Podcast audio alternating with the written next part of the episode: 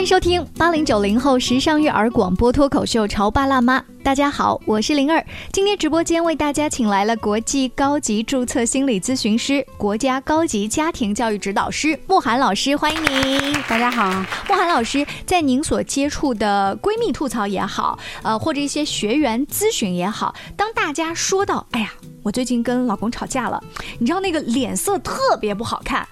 如果我们能说出一个具体的事情，嗯啊，昨天晚上他因为回来喝酒了，然后还跟我耍酒疯，就是这种具体的事情，我就觉得这事儿不是太难办。但是我特别怕，就是在这种咨询跟嗯聊天的过程当中说，也没有什么事儿，就是感觉嗨过日子呗，还能怎么着？你知道那种状态吗？嗯，那我不知道您所接触到的这样子的吐槽多吗？不是那么多，但是有，嗯，尤其是在八零左右的这样的人比较多，七零八零。为什么你会划定一个年龄阶段比较多？因为我发现九零后活得会更洒脱一些，就一旦有这种感觉，就直接呃吵开了，分手了。对，就是会更干脆一些。但是在七零八零当中相对多一些，因为实际上我们这样去想，就是。如果没有感觉了，那，也没有什么幸福可言，对吧？就这么搭伙过日子呗。那你反过来想，是什么另外一种神秘的力量让他不愿意去离婚呢？所以今天我们把莫涵老师请来，我们就聊一聊这种看起来没有感觉的婚姻，只不过是搭伙过日子，为什么想离离不掉？嗯，就是说一定有另外一种力量让他。如果那种力量要要打破这个婚姻，他要面对那另外一种恐惧，比这种搭伙过日子更恐惧，让他觉得更害怕。莫涵老师，我来讲一个老一辈人特别喜欢说的，嗯，说那不都是为了孩子吗？就是感觉这个搭伙背后是因为要营造一个六十分吧及格的家庭，给孩子一个空间。嗯，为了孩子其实是一个，嗯，我们把它叫借口。哦，是深层恐惧的外在的一个漂亮的外衣，嗯，是一种借口。你这样想，一个心理健康、活得精彩、快乐的爸爸或妈妈，他一个人带不好孩子吗？但是，因为如果第一次结婚，然后有了一个孩子人，他没有过离婚单独带孩子的经验嘛，那他就是觉得这个背后是恐惧，这是事实呀。对呀，这才是最大的原因啊！是基于对生存的恐惧，所以才宁可搭伙过日子，也不愿意面对一个人带孩子或者一个人生活带来的各种可能性的挑战。你说的生存或者是些挑战，是具体到说，比如说夫妻俩共同去养育一个孩子，这个经济上面更宽裕，还是说哪怕一起孩子这个学习有个的讨论呐？呃，孩子生了病啊，咱们一起能能照顾？你说的是这？些具体的事情吗？不是，是他内在的一种安全感，哦就是。从理论上来说，你可能会发现很多爸爸或妈妈，他绝对有能力一个人带孩子的。嗯，就是说抛开这种痛苦的婚姻，他完全也是可以有能力一个人活，一个人带孩子也是能带好的。嗯，这个你是相信的吧？对，嗯，可是他不敢迈出这一步。就是理论上我知道是可以的，可是我的潜意识里我就是害怕，我就是没有办法迈这一步。嗯，我宁可躲在一个安全岛里，也就是说，之前的婚姻就是他的安全岛。虽然这个安全岛他。不快乐，但是他安全，他不用去触碰那个恐惧。那也就是说，对于有一些人来说，快乐是其次的，安全是第一位的。因为安全、生存安全是我们最底层的力量最大的一个诉求。但是慕寒老师，你说在我们这样一个治安非常呃好的社会里，有什么？不安全呢？坏人不会冲进你家，一定要老公来在家里保护我们吗？他这个安全到底是什么？他是童年和母亲建立起来的亲密关系之间的一种状态。嗯，就是他不是说客观上的安全不安全，说这样你讲有没有人来打劫，有没有来偷东西，没有这样子的。他指的是一种感觉，就是潜意识里，比如说，如果我们在童年当中跟母亲建立起的关系是安全依恋关系，那么我们就知道什么叫安全依恋关系呢？就是。嗯，妈妈在的时候，我可以很开心，过好我自己；妈妈不在的时候，我会有点伤心，但是很快我又可以过好我自己。那你刚才提到这个跟母亲的依恋关系哈，这个点我们可不可以在听节目的潮爸辣妈？如果你最近有这样子的困扰吧，嗯，你去回忆一下跟妈妈童年。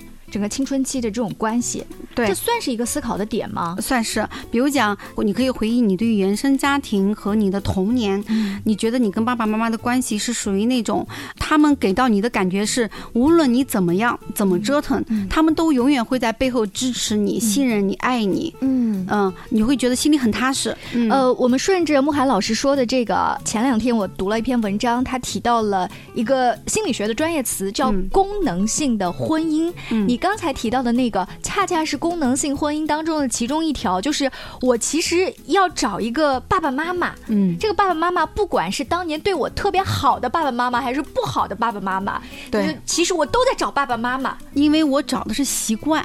哦啊，就是我曾经做过好几个例子是这样子的，她找到老公或者老婆，很多方面是跟他爸爸妈妈很像，而且是很糟糕的。比如说，有老公会家暴他，有老婆会天天就是语言暴力他，就是骂他、指责他。然后，但你就会想，那为什么还要找这样的老婆呢？然后我有一次给一个人做了这个呃人偶模型的沙盘，最有意思了。我说，那你你告诉我你在你呃妻子面前的样子，嗯他拿了一个方形的人。我说，那你再拿一个真正的代表你内心状态的样子，他拿了一个是一个圆形的红颜色的人。嗯我说为什么两个不一样？他说因为那个方形的外面是假的。就是哦他是在、保护壳对我说，那你在谁面前也是这样子？我说，那你你作为子女的角色，你是哪一个样？他拿的也是一个方形的。我说，你看到没有，两个长得一样。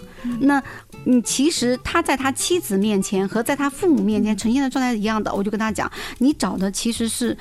替代了你父母给你那种状态的一个新的女人而已，但是状态其实没有变。所以即便他不喜欢，他也无形当中在复制他的模式。因为我们的大脑首先不是满足喜不喜欢，首先满足的是安不安全，所以习不习惯。惯代表安全是对吗？对，即便这件事情是从我后来学习的科学道理当中证明它是不对的，不对的，我仍然行为上没有办法改变。对，从安全感来说，他没有不对呀、他满足了他的安全感，嗯啊、所以他会得到一种基于安全的这种保障，而他的幸福感，如果在小的时候没有得到安全感，他是不是一直执着于追求这种安全感？嗯那么他一直执着于追求安全感，这个人又给了他安全感，那他不就是得到了他想要的吗？如果你觉得不幸福，其实不是他真不幸福，而是他对幸福的要求就这么高，他对幸福的基准点本来就很低，因此他小时候没有感受到过安全感，得到过以后的无条件爱的那种更满足的幸福。嗯就好比他一直小时候都是吃个五成饱，他的胃就这么大，他长大以后吃五成饱，他就会觉得可以了。你现在让他说你可以吃八成饱会更爽，他会告诉你，哦哟，我好像也不需要啊，因为如果要突破那个，我得尝试更多的东西，万一有毒怎么办？万一怎么怎么样怎么办？对，他就活在了自己假想当中的一个恐惧。恐对，又恐惧了，然后又不安全了哈。对刚才我们提到的那一种功能性的婚姻当中，一种是无形当中找父母，还有一种特别特别实际，跟我们生活有关，就是钱嘛。嗯那他觉得如果跟这个人分开了，我的经济得不到保障，我养孩子这件事情得不到稳定的这个经济支持的话，所以找个有钱人，他算是一个经济功能这个经济保障的不还是安全吗？哦，也算是安全。是啊，你经济保障的是才不是安全？讲到的那一些什么父母啊，什么原生家庭那些，我以为是心理层面上的，好像落袋为安的钞票算是实际的，原来这个也跟安全感有关。是啊，你看啊、嗯找安全感有哪几种形式？一种是呃，我找那种怎么着都不会跟我离婚的那种很老实的人。嗯啊、我就见过有一些我来我这边做干的女性，真的长得很漂亮，老公真的让我大跌眼镜。嗯当我问她为什么会找这样的老公的时候，她会告诉我，因为特别的能掌控。嗯啊、就是他肯定不会背叛我的，他工资从结婚第一天就全部都给我了，他一分钱都没有，所有都是我的。那么你就知道他要的就是一个安全感。当然了，因为时间的关系，我不能把那个案例再拆解开，嗯可能跟他从小的经历有关哈。对但是我想先做一个预约，我觉得这种案例以后可以来细细分析。您说的第二种呢，除了找老师的，有人还有呢？嗯第二种，比如说他就是找经济好的，嗯就是我不管你的外形什么样，你人品怎么样，反正至少我找到你以后，这个金钱本身可以给我安全感。就是他呃连人都不相信了，他相信的是金钱，就是我自己能拿到一笔钱的话，那么这个肯定是能够让我自己保证更好的一种安全。嗯所以在经济上能够给他安全的话，他可以放下其他的要求，比如说你就能看到为什么有很多年轻漂亮的女孩，她找了个年龄很大的，她除了是一种可能有恋父情节，还有就是在经济上的这种安全感的诉求。当然了，刚才慕寒老师讲的，大多数是站在女性的角度，但是男人找对象的时候，他也会找让他有安全感的，对不对？我们稍微休息一下，广告之后接着聊。关于和孩子沟通呢，我是想先处理好彼此之间的情绪，然后再去搞定他具体的问题。我们家长经常在一起讨论，怎么样从小才能培养好他的学习习惯。后来通过学习才发现，孩子行为背后是有另外一种需求的。陪你一起吐槽养育熊孩子的苦，陪你一起追忆曾经自己的小世界。八零九零后时尚育儿广播脱口秀，潮爸辣妈。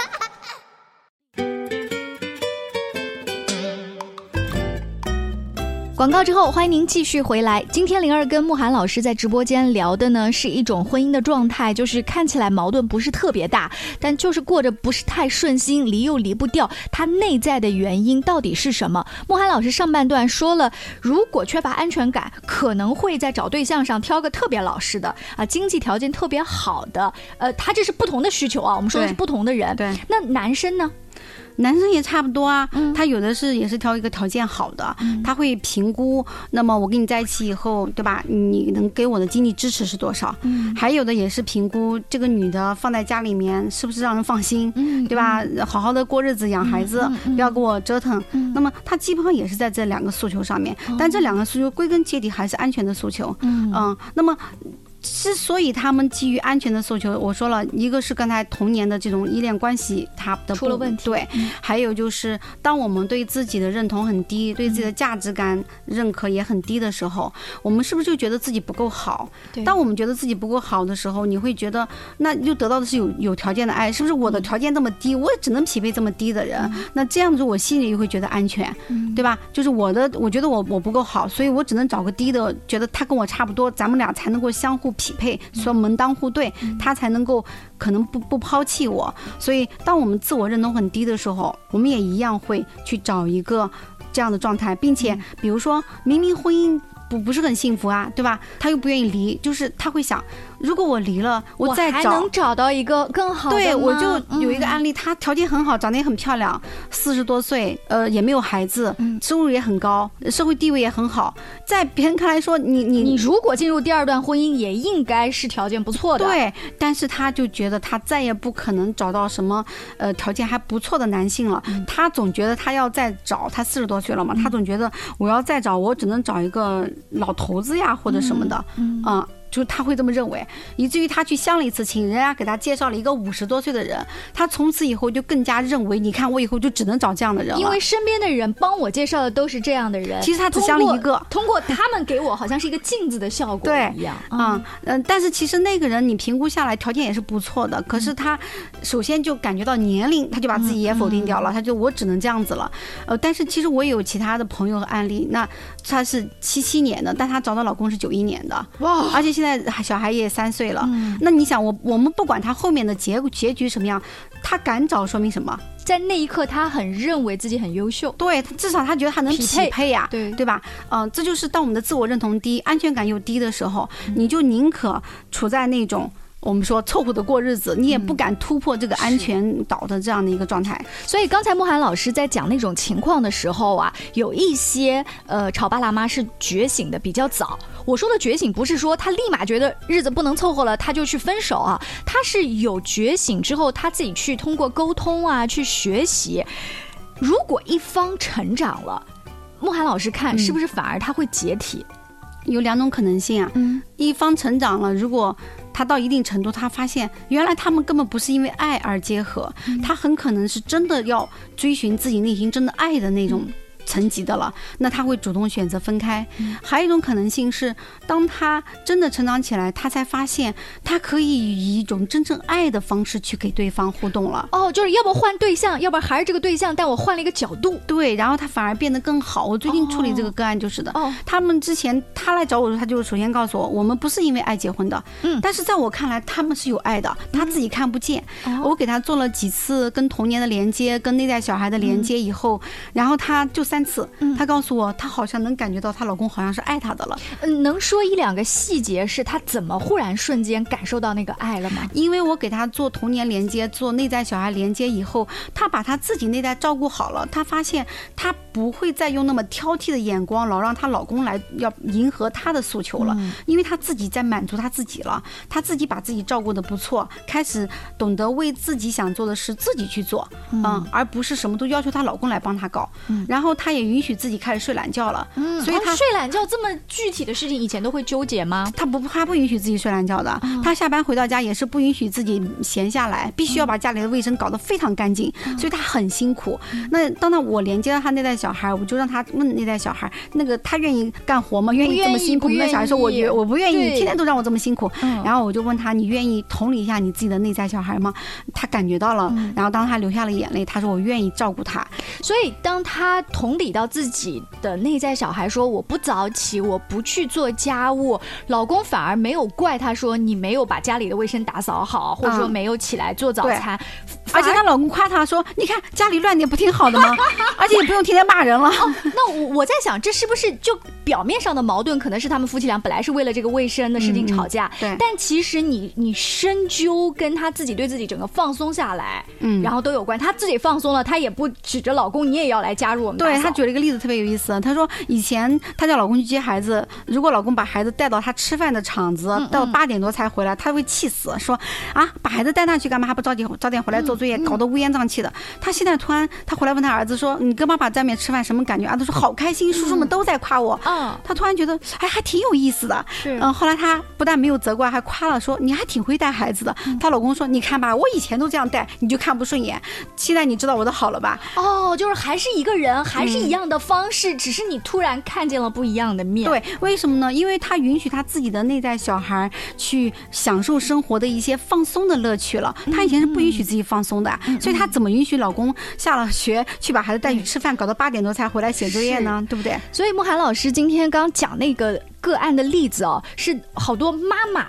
她比较容易紧张的地方，嗯，因为她自己内在很紧张，所以她看老公也很紧张，看孩子也很紧张，越紧那个弦就绷得越，就好像很脆要对，断。啊，所有人在她这里都是错的。对，嗯嗯，那当他自己允许内在小孩的声音能够听得到，又允许自己睡懒觉，不干那么多活等等，哎，他发现好像的确人家干的那些满足自己内在小孩的事情也是可以同理的呀。哎，她一下变得包容了。她一包容呢，她就能感觉到哦，其实她老公，你看，她还说了一句话，她说我老公就干一件事，我每次要说吃什么，他立刻就带我去吃，因为她老公是一个挺会爱自己的人。嗯所以她以前会觉得，你除了这一点，是因为你想吃，你才同意我带我去吃的。她认为是她老公自己想吃，为自己，对，嗯嗯然后现在就是觉得，那我老公为自己。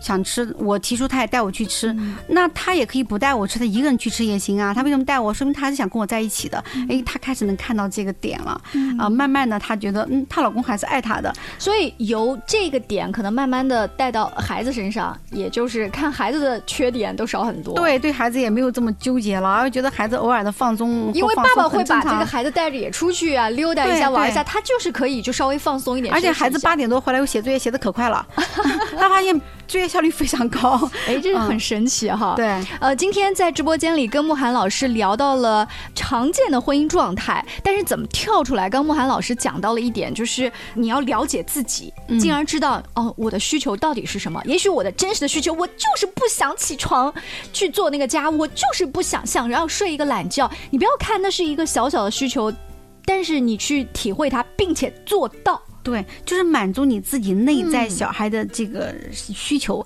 你就会一下子觉得自己没有那么多情绪了。你之所以情绪很大、抱怨很大，是因为你内在小孩的诉求一直不被你满足，你还觉得是别人的问题。那如果说慕寒老师刚才讲那个案例，我往前延伸一下，是我今天不早起了，我起迟了，我那个衣服啊也没有洗，没有叠，家里一团乱，但是最后不还是我做吗？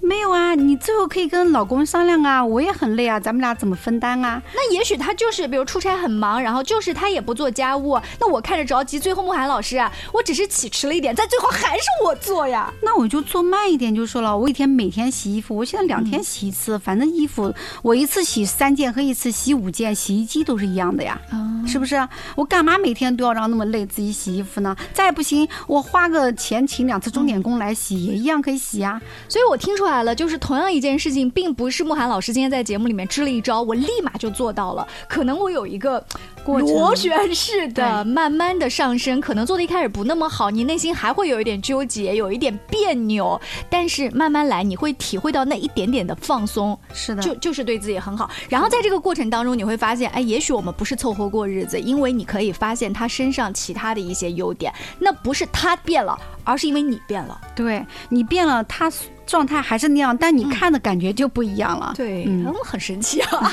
好，非常感谢慕寒老师做客直播间，更多关于亲子关系、两性关系的话题，也请持续关注潮爸辣妈，下期见，拜拜。好，拜拜。Cause I can smile a little more, sing a little more, feel a little more，全因为你。说好了要为幸福一天天地练习。练习 laugh a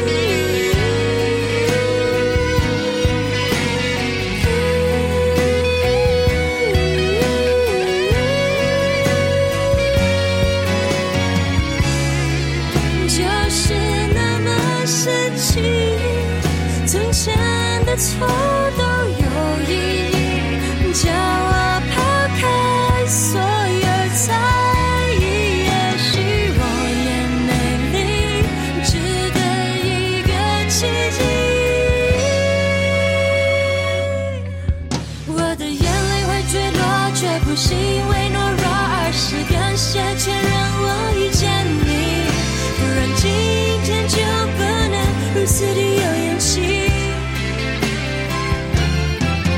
Now I promise to you, and I can swear to you，为你我一定加倍